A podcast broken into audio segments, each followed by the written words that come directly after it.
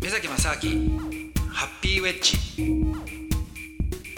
目崎正明でアすシスタントドキドキキャンプ佐藤光晴です。この番組は国際文化アナリスト目崎正明さんといろんなことについておしゃべりしていく番組です、えー今回は鳥についてのお話をしております。目崎正明ハッピーウェッジ男女兼用の立ち小便器っていうのがあったんですよ。それはもうあのー女性も立っておしっこをする時代なるほどなんじゃないかかもともとは1920年代にアメリカであのパンストってあるじゃないですか。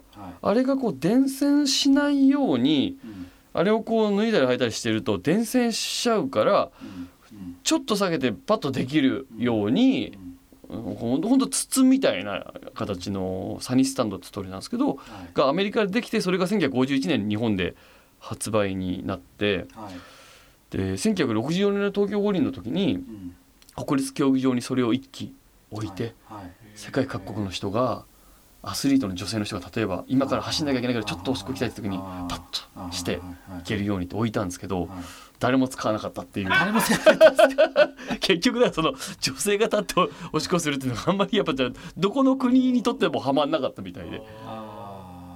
ダメだったみたいですね。ああそうなんですいかうのがでもあったあった。うち日本でもね販売はしてたらしいですけどやっぱり女性は座ってするっていうところなんでしょうそれはどうなんですか？それもやっぱりね先天的なものなのかなんですかね。後天的にはねだってその女性はこうであるうん。あるべきだっていうね、まあうんこれもあのよくあるあの、まあ、フェミニストとかのね議論とかによくあるんですけども、はい。やっぱり基本的にその歴史っていうのは男性が作ってきた歴史の中でうん。男性が権力を持って女性をどういうふうにコントロールするかみたいなね、うん。ところがあるわけじゃないですか。まあい実質的なそう言われながら男性が女性にコントロールされてるっていうその裏の歴史みたいなまあ、実際あったりもするんですけども、はい。まあ、表面上はね、うん。そういうもので言うと男性がそのルールを作ってっていうのがあるからはい結局その社会的に女性がこうあるべきだっていうもので小さい頃から育てられるから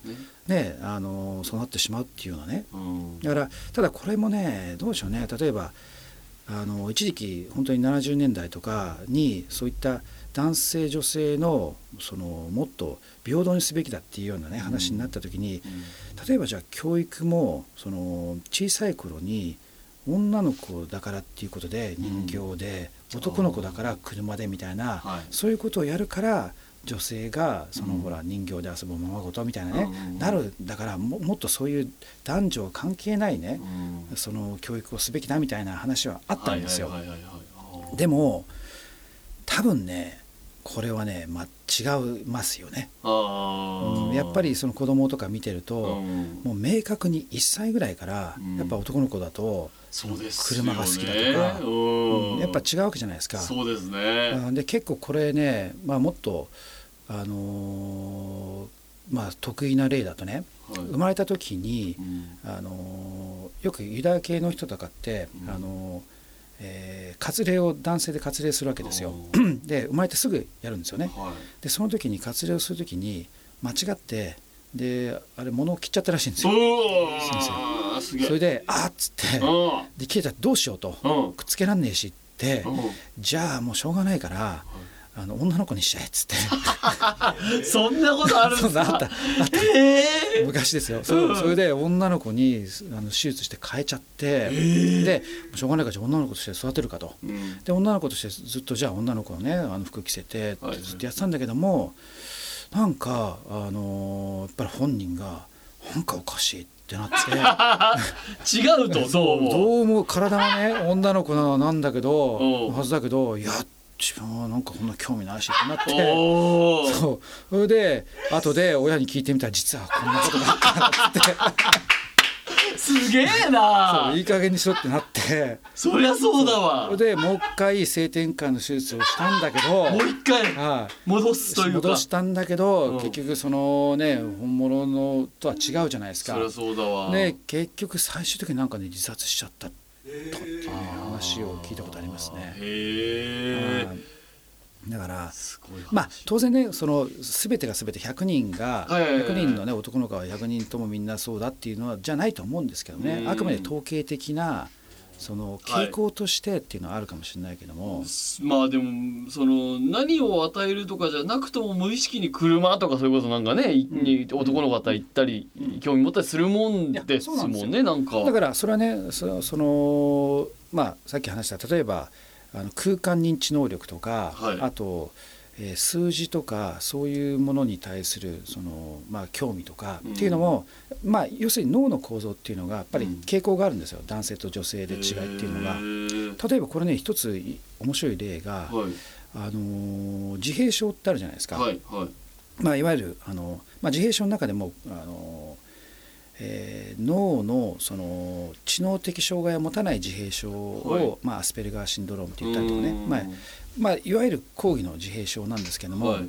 これっていうのはあの、まあ、一つの脳のあの、まあえー、と機能の、ね、違いって言われてるんですよね。うん。で、まあ、ほぼ先天的でであろうと、うん。で後天的になるっていうのはあんまりないと思うんですけども、でこれがねそれはどういう傾向を見せるかっていうと、うん。あのえっ、とねシスいろんなその例えば数字だったりとか、うん。あとそういうシステム的なものに対してのシステマチックなものに対してのその理解っていうのはちゃんとできるんですよ。うんだけど人間の感情とか人がそのはい。何を考えてるかっていうはい。行間を読むとか、うんそのジョークとか、そういうのが分かんないんですよね。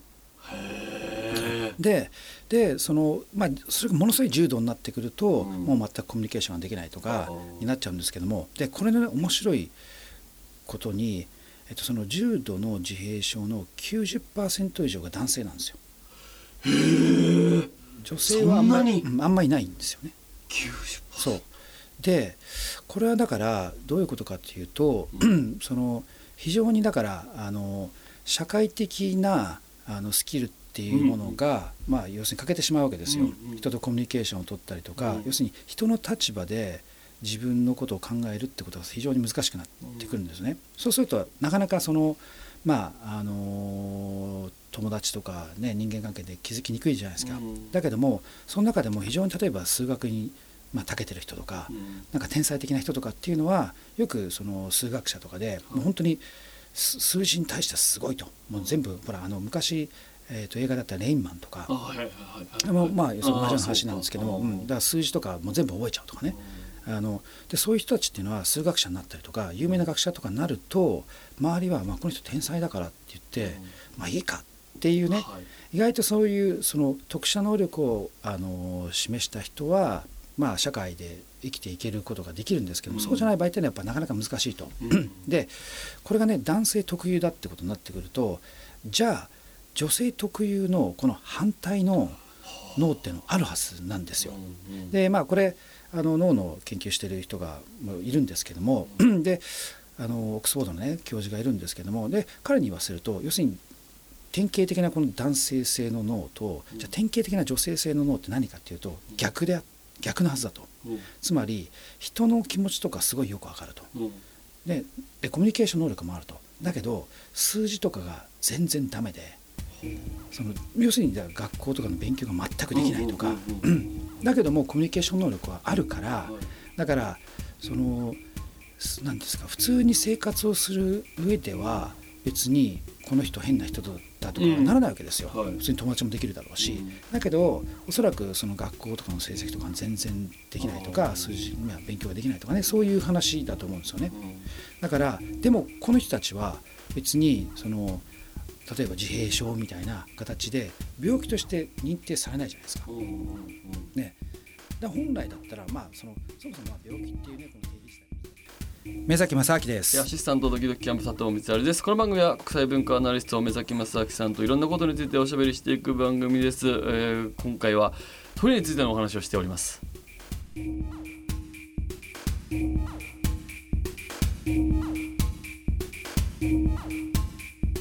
Thank you.